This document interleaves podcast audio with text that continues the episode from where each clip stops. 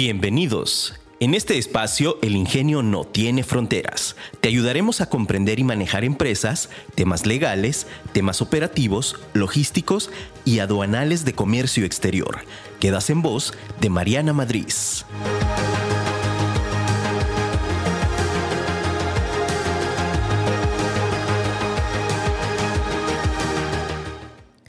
Relaciones.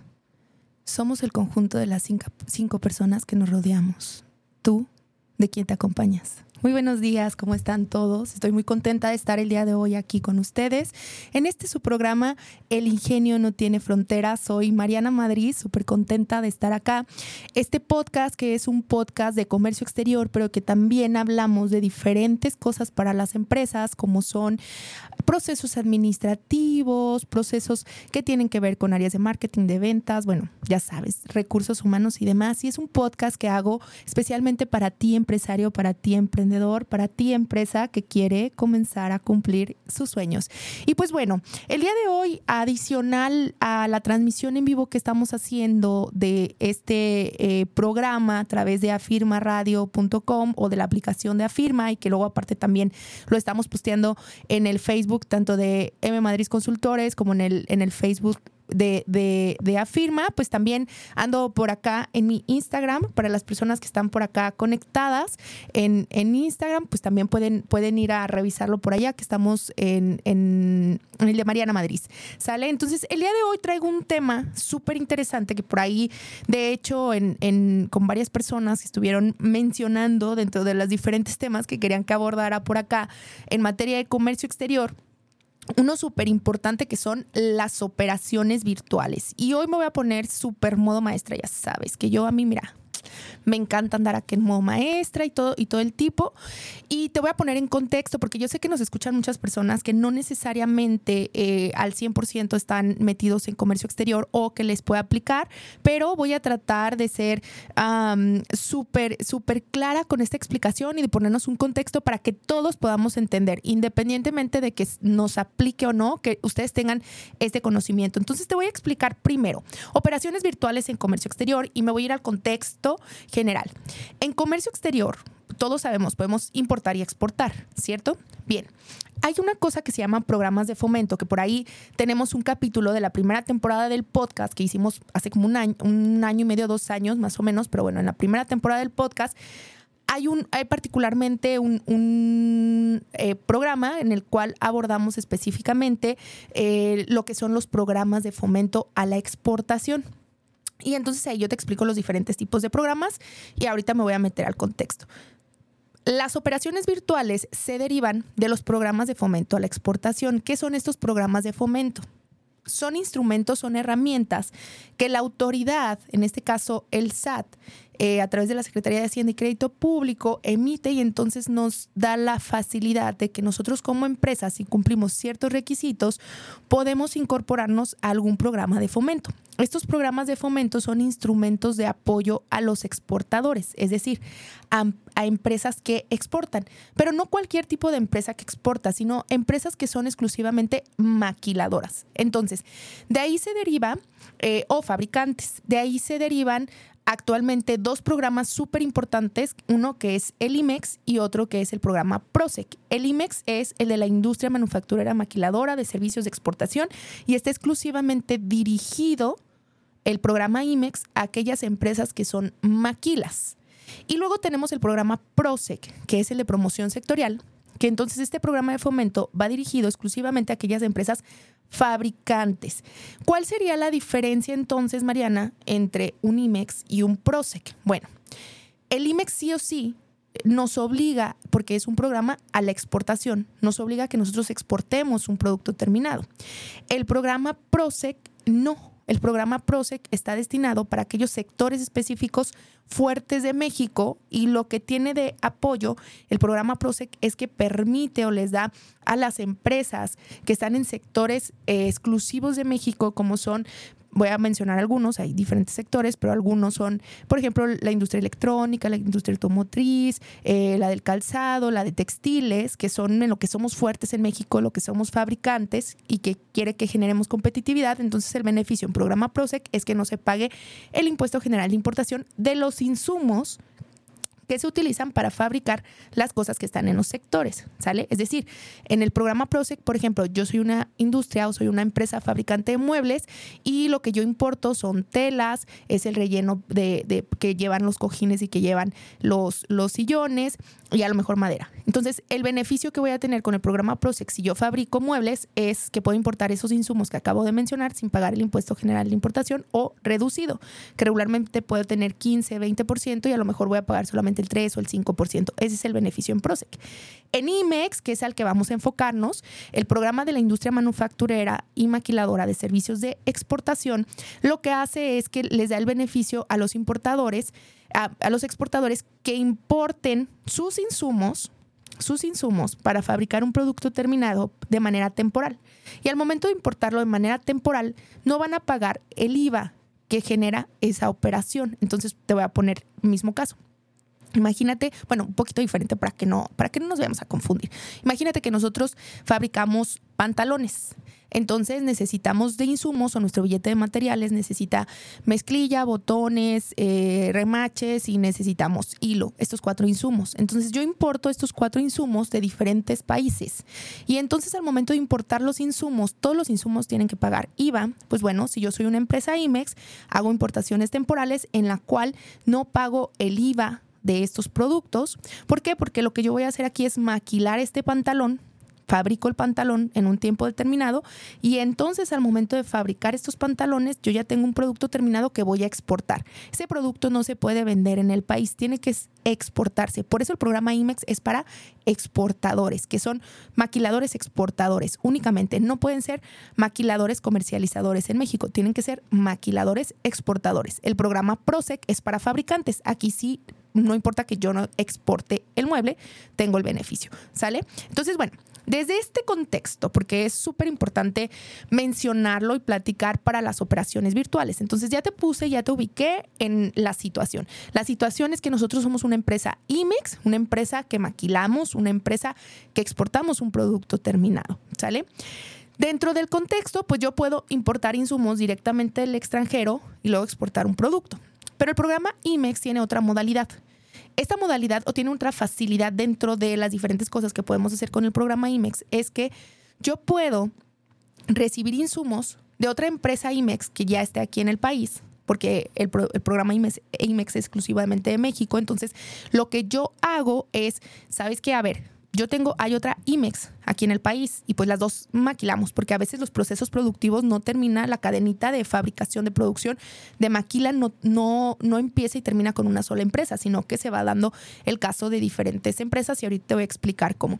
Entonces resulta ser que las operaciones virtuales se pueden dar entre dos IMEX.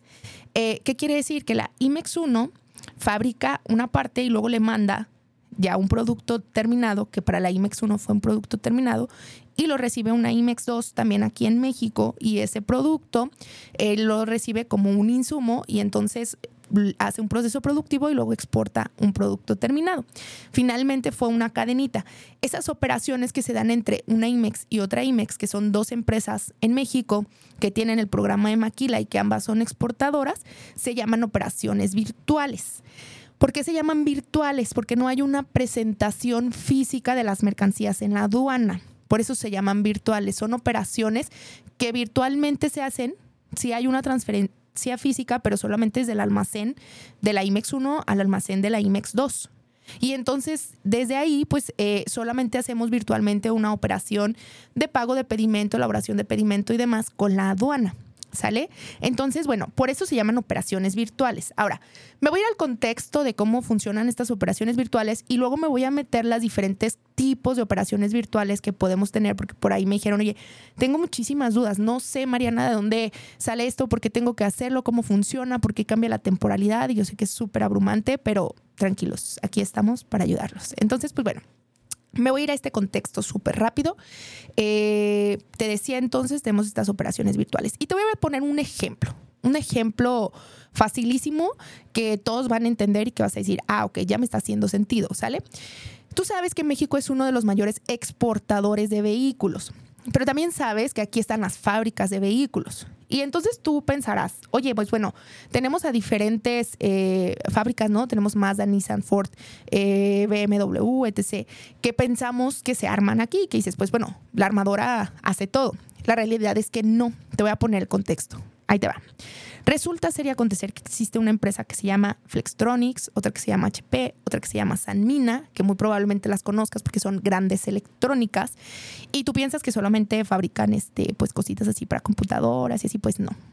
Tienen ramas de diferentes sectores. Todas estas empresas enormes, eh, Flextronics, eh, bueno, tanto Flex, Jabil, Sanmina, eh, etc., etc., del ramo, son empresas electrónicas. Todas tienen muchísimo movimiento todas son IMEX, todas son IMEX, las que te acabo de mencionar. Entonces ahí te va. Fíjate que trae ahorita una campaña Flex, vamos a decir así, ¿no? Flex trae ahorita una campaña en la cual se dedica a fabricar componentes electrónicos para motores. Y entonces, ¿qué hace Flex? Flex vamos a llamarla que es la IMEX 1. Esta IMEX 1, llamada Flex, lo que hace es que importa de manera temporal los insumos para fabricar esos motores electrónicos. Ese es su producto terminado. ¿Qué va a necesitar? Va a necesitar circuitos, tarjetas, este, tornillos, etc. Importa todo eso de manera temporal. Fabrica, sin pagar el IVA, obviamente, de qué? De sus insumos, porque ese es el beneficio del IMEX. Fabrica este motor. Y entonces para ellos ya es un producto terminado. Y entonces técnicamente lo que dice el programa IMEX es, ah, lo tienes que exportar ah, ok, ¿sabes qué? Yo lo voy a exportar, pero no lo voy a exportar al extranjero. Se lo voy a exportar a otra empresa IMEX, que es la IMEX 2. Y a esta IMEX 2 vamos a decir, acá dijimos que era Flex, ahorita yo te voy a decir acá que es Sanmina. Entonces la IMEX 2 es Sanmina, recibe el motor. Para Sanmina, Sanmina lo que fabrica es una puerta, ¿sale? Es una puerta para un automóvil. Eso es lo que fabrica Sanmina. Entonces, Sanmina recibe este motor como un insumo, pero aparte de otras IMEX y también del extranjero, importa las láminas, importa vidrio, importa botones, importa eh, una parte de plástico, ¿sale? Ya, ya moldeado. Y entonces, Sanmina lo que hace es que arma la puerta. La operación que se dio entre Flex y Sanmina que fue la IMEX 1 y la IMEX 2, fue una operación virtual. ¿Por qué? Porque la planta de Flex, por ejemplo, aquí en Jalisco, está aquí en, Guadalajara, eh, está, vamos a decir, en carretera Saltillo, y luego la planta de San Mina está para la zona del aeropuerto, ¿sale? Carretera Chapala.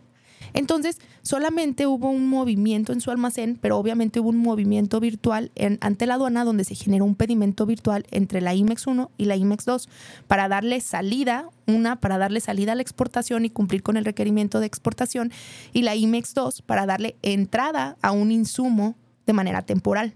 Y entonces, bueno, entra el, el insumo de manera temporal a Sanmina, que es la IMEX 2 fabrica Sanmina entonces con ese motor una puerta y el motor era para subir y bajar, porque sea eléctrico, ¿verdad? Para subir y bajar el vidrio y los seguritos y todo eso, porque se incorpora la puerta y entonces tienen una puerta. Y entonces termina ese proceso y entonces lo que tendría que hacer Sanmina, cumpliendo con su obligación, es exportar esa puerta, ya sea al extranjero, o pasársela a otra IMEX, que sería una IMEX 3, ¿sale? Entonces en esta IMEX 3 lo que va a hacer es recibirlo otra vez a través de una operación virtual de importación temporal y Sanmina lo que hizo, que fue la IMEX 2, hacer una exportación temporal virtual en donde ellos comprueban su salida. Y entonces resulta que esta IMEX 3 se llama Nissan y Nissan recibe esta puerta y entonces empieza a armarla junto con otras cosas que recibió de otras empresas y otras que ellos mismos arman de insumos y entonces lo que hace esta IMEX 3 que se llama Nissan es un vehículo terminado y entonces resulta ser y acontecer que ese vehículo terminado lo tienen ya terminado, armado y entonces lo que hace Nissan es exportarlo al extranjero. ¿Sale? Y entonces ahí esta cadenita del proceso se cumplió lo que nos dice el IMEX, el programa IMEX, es que tú debes de hacer importaciones temporales de insumos para fabricar un producto terminado y luego exportarlo. Y entonces, en esta cadenita pueden intervenir más empresas IMEX, no necesariamente una sola, porque no una sola eh, puede a lo mejor no cumplir el 100% del proceso. Habrá empresas que sí, habrá empresas que no. Para aquellas que no, que viene una cadenita como la que te acabo de platicar, pues bueno, resulta que tenemos en este caso eh, diferentes, diferentes opciones, ¿sale? Que son muy, muy importantes. ¿Por qué? Porque finalmente eh, estos, estos son los beneficios que dan los propios programas. Y entonces estas transferencias que se hicieron entre IMEX 1, IMEX 2, IMEX 3 se llaman operaciones virtuales. Esas son las operaciones virtuales entre las diferentes tipos de empresas. Y entonces, pues bueno, este es el contexto que te quería platicar para que tú me entiendas un poquito sobre lo que estamos platicando y cómo funciona. Todas estas empresas, toda esta cadenita tuvieron el mismo beneficio, que es no pagar el IVA, de las importaciones que están haciendo de manera temporal. Obviamente hay que cumplir con muchísimos requerimientos. ¿Cuáles son los requerimientos? Bueno, tú sabes, y aquí el, el Satanás, o sea, es el SAT, eh, que en este programa sí le decimos. El, Satanás, nuestro amigo el diablo, nos dice que pues sabemos que en México somos o tenemos eh, una autoridad bastante controladora y que aparte es recaudadora. Lo que está buscando es recaudar. Entonces, imagínate, te está dando el beneficio de que no le pagues el IVA como te tiene controlado, ¿no? Obviamente todas estas empresas eh, lo que tienen son diferentes controles. ¿Qué controles hay? Pues bueno, para empezar, la obligación del anexo número 24, que es un sistema de control de inventarios eh, automatizado, ¿sale? Entonces, eso es súper, súper mega importante, eh, porque finalmente, finalmente, esta parte de, del sistema de control es lo que permite ver las temporalidades. Es decir, hablando de este proceso, hablando, voy a estar aquí acercando, a ver, es que ustedes no me están viendo, pero aquí tengo también el control del celular y es que uno está bien ciego y fíjense, hoy se me olvidaron mis lentes. Y alguien escribió algo aquí en el, en el Instagram y como que no alcancé a leer. Ah, sí, ya, el joven Quevedo. Me manda saludos, joven Quevedo, también le mando muchos saludos, ya sabe este, que siempre, siempre, siempre le, mando muchos saludos. Entonces, bueno, digo, nos pueden escribir, ¿eh? ya saben que yo aquí estoy en vivo y todo, pero me encanta el chisme y andamos aquí platicando y, demás. Entonces, bueno, te decía, en este contexto de, de, las empresas, pues tienen que cumplir con muchísimos controles. Dentro de los controles, el que es más común es el anexo número 24, que es el sistema de control de inventarios automatizado para estas empresas, porque ahí es donde vamos midiendo los flujos eh, que tienen que ver con la parte de la importación temporal, porque tenemos una temporalidad. Para las operaciones que vienen directamente del extranjero, solamente tenemos 18 meses para comprobar una exportación.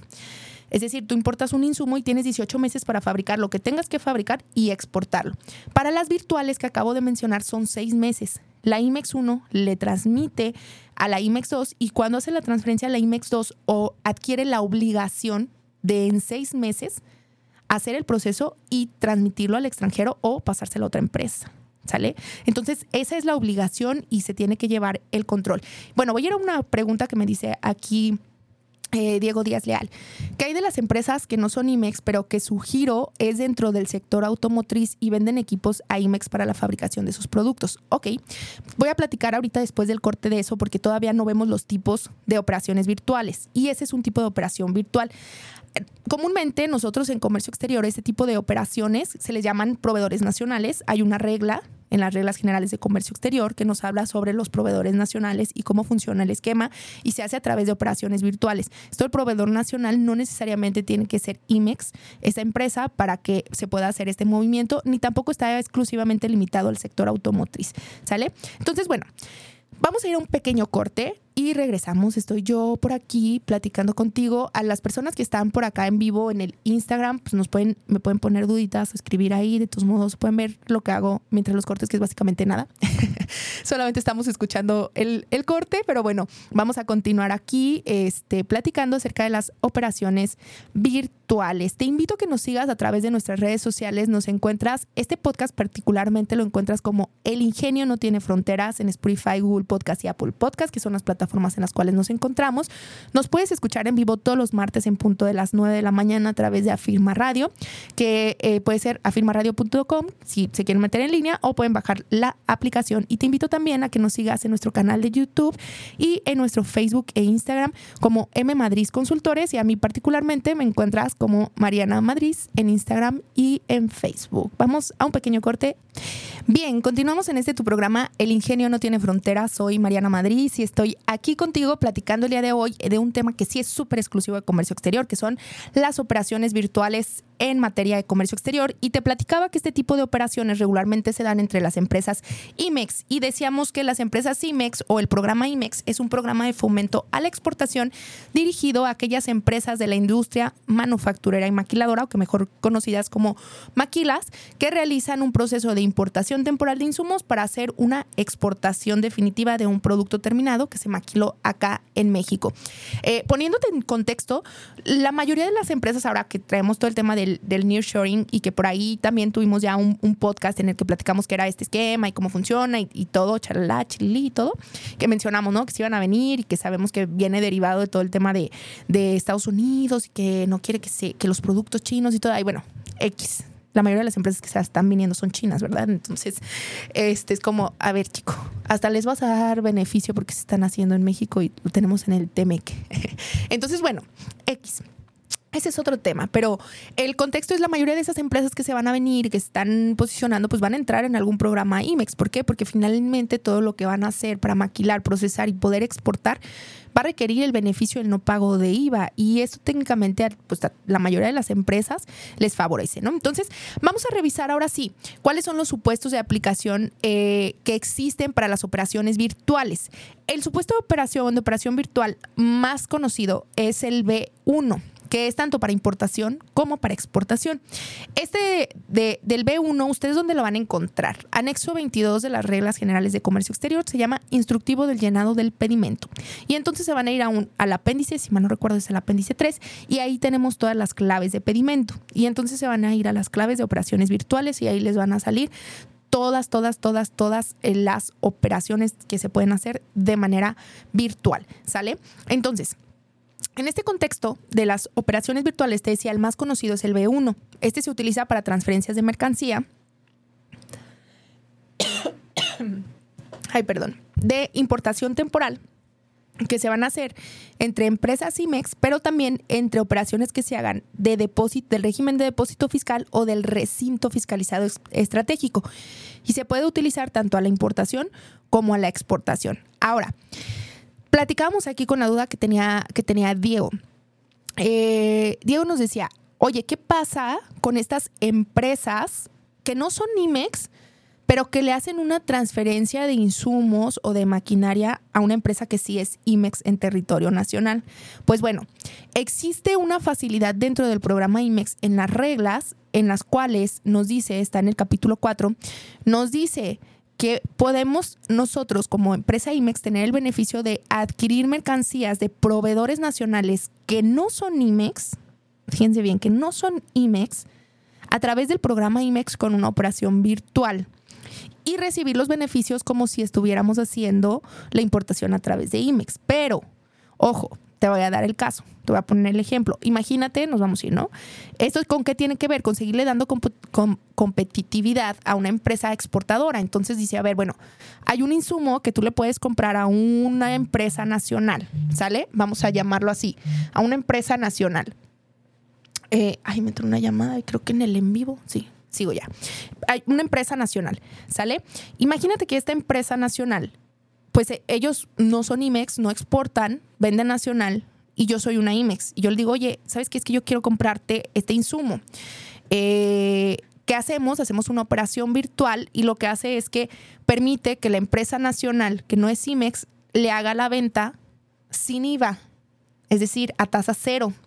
Y entonces se acredita una factura a tasa cero de venta nacional más un programa, un pedimento de importación virtual en el cual él es un proveedor nacional de una IMEX y la IMEX lo adquiere sin el pago del IVA, porque acuérdate que es el beneficio, y adquiere este insumo sin el IVA.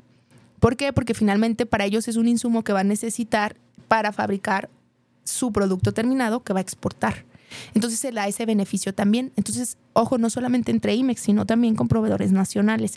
Aquí sí se tiene que cumplir un esquema súper importante que es que la compra de las mercancías se haga de otra empresa en el extranjero. Es una triangulación que, bueno, es un poquito eh, compleja explicar porque quien es el dueño de las mercancías en el extranjero con entrega a una empresa nacional IMEX. La mayoría cuando ustedes vean este esquema van a ver que el supuesto es el siguiente. una empresa, por ejemplo, vamos a decir, Flex Estados Unidos le compra la mercancía a la empresa no IMEX en México, pero le pide que la entrega se haga a una IMEX en México. Entonces, el dueño de la mercancía es la del extranjero. Por eso es que se permite la tasa cero. El dueño de la mercancía o el que compra la mercancía es la del extranjero. Esa es la triangulación. Tiene que existir esa condición para que se pueda dar.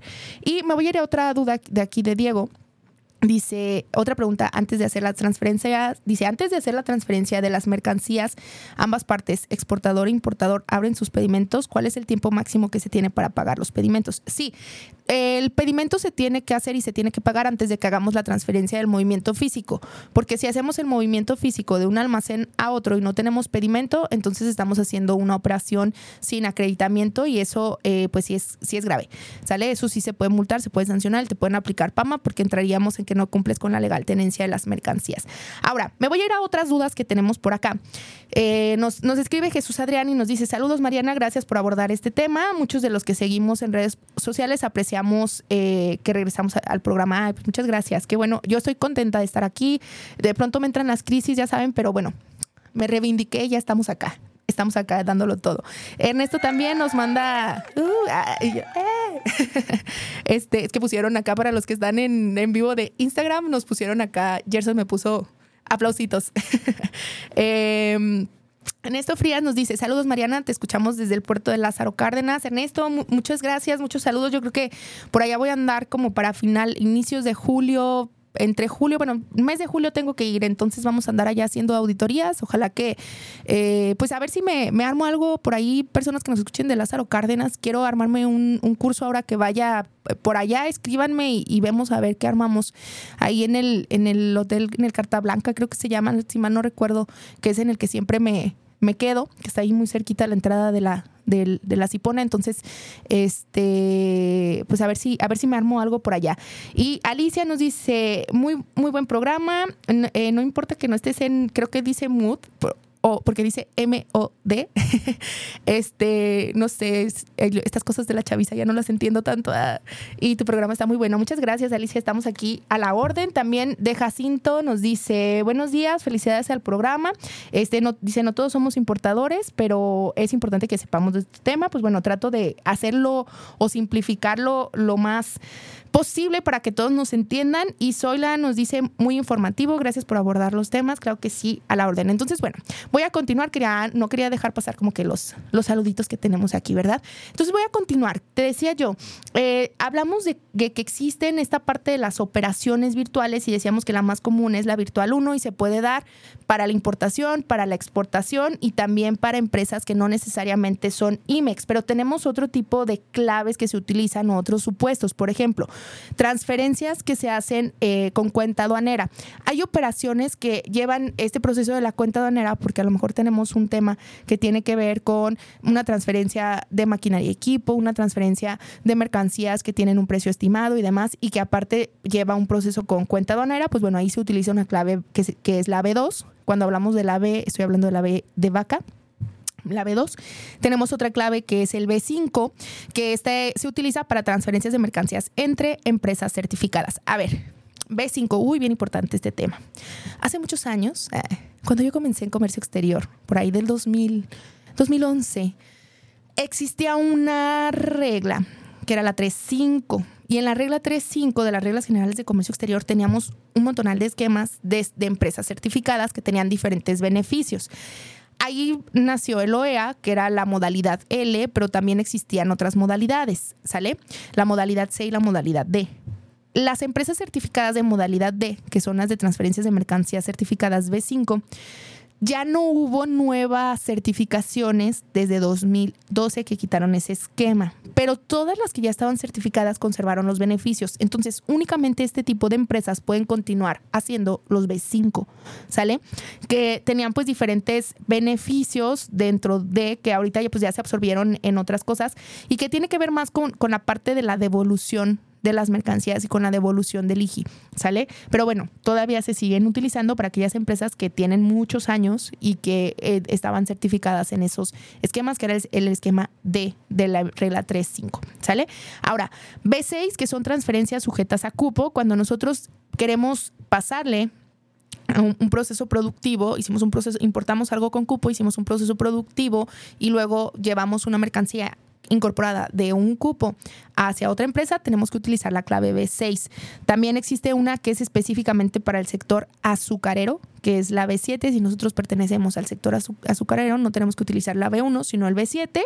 Y también cuando vamos a hacer operaciones de donación, es decir, que no hay una enajenación, pero que va directamente a una donación, no a un proceso de maquila y que regularmente se utiliza con desperdicios, maquinaria o equipo obsoleto. Es decir, eh, yo quiero pasar activos fijos que ya no funcionan, yo quiero hacer una transmisión de desperdicios, que es una donación, pues bueno, utilizo la clave B9. Sí se puede utilizar, sí, y también es una salida como a la exportación. Y bueno, tenemos algún otro que es el BD, que es para virtuales diversos, que sea para algunos otros casos muy, muy en específico. Entonces, bueno, las operaciones virtuales así funcionan y esto que te acabo de mencionar es un poquito de, este esquema del programa IMEX. te reitero, tenemos en el podcast ya varios eh, programas donde hablamos acerca de qué es el programa IMEX y luego, primero que son los programas de fomento y luego nos metemos otro capítulo especialmente donde hablamos de qué es el programa IMEX y luego otro donde hablamos de anexo 22 y anexo 24, anexo 31. Tenemos otro que hablamos también del PROSEC, ¿sale? Eh, con el objetivo de que tú puedas buscar en, El Ingenio No Tiene Fronteras estos podcasts y que puedas escucharlos para que tengamos un poquito más eh, contexto de lo que platicamos el día de hoy, porque hoy es un tema muy específico para estos sectores. Espero que esta información que tocamos el día de hoy te hubiera ayudado. Y pues bueno, tú ya sabes que a mí me encanta hablarte en la mañana con estas frases y decirte sobre todo... Eh, temas de análisis, ¿no? Y hoy te hablaba de las relaciones y te decía que somos el reflejo de las cinco personas que nos rodean.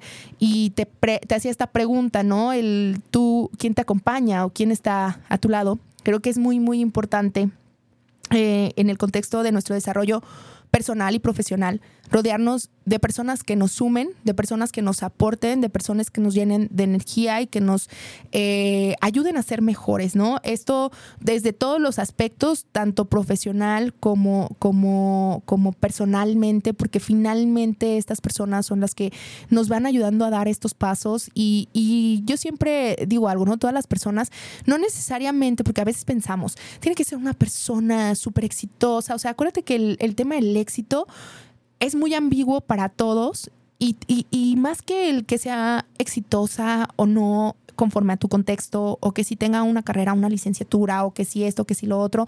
Mm, no, el, el tema que nosotros tenemos que abordar aquí es qué te suma, qué te aporta, qué te da, qué te ayuda a que tú puedas avanzar, salir, crecer, a que puedas mejorar como persona, a que puedas ser más amable, a que podamos ser más empáticos, porque eso nos falta, nos falta como sociedad, nos falta como humanidad, eh, el ser más empáticos, el vivir más desde el amor y no tanto desde el odio, el enojo y las frustraciones que podemos tener. Todos los tenemos y no está mal porque al final son emociones, ni negativas ni, ni positivas, simplemente son emociones, pero sí creo que vale la pena la actitud con la cual abordamos las situaciones y esto tiene que ver mucho con las personas que están a nuestro lado. O sea, si nos rodeamos de personas que son súper dramáticas, que todo el tiempo para cualquier cosita se ahoga en un vaso de agua, o sea, créeme que toda tu vida se va a volver un conflicto y un caos, ¿no? Entonces hay que rodearnos de personas que nos sumen, que se tomen la vida súper ligera, que disfruten de las pequeñas cosas, que nos ayuden a ser mejores, tanto profesional como personalmente, y que evidentemente esto nos vaya ayudando a crecer. Entonces, pues bueno, te dejo con, con esto. El día de hoy hemos llegado al final del programa. Te reitero nuestras redes sociales. Nos puedes encontrar como M Madrid Consultores en Facebook, en Instagram, en LinkedIn, en YouTube. Me, encuentras a mí como Mariana Madrid en Instagram, en Facebook también. Y puedes encontrar particularmente el podcast como El Ingenio No Tiene Fronteras a través de Google Podcast, Apple Podcast y de Spotify, por supuesto te invito también a que bajes la aplicación de Afirma Radio donde nos puedes escuchar en vivo, tanto este programa como algunos otros programas que tiene la estación. Soy Mariana Madrid y recuerda que el ingenio no tiene fronteras. Recuerda que tenemos una cita el próximo martes en punto de las 9 de la mañana. Síguenos en nuestras redes sociales como MM Consultores.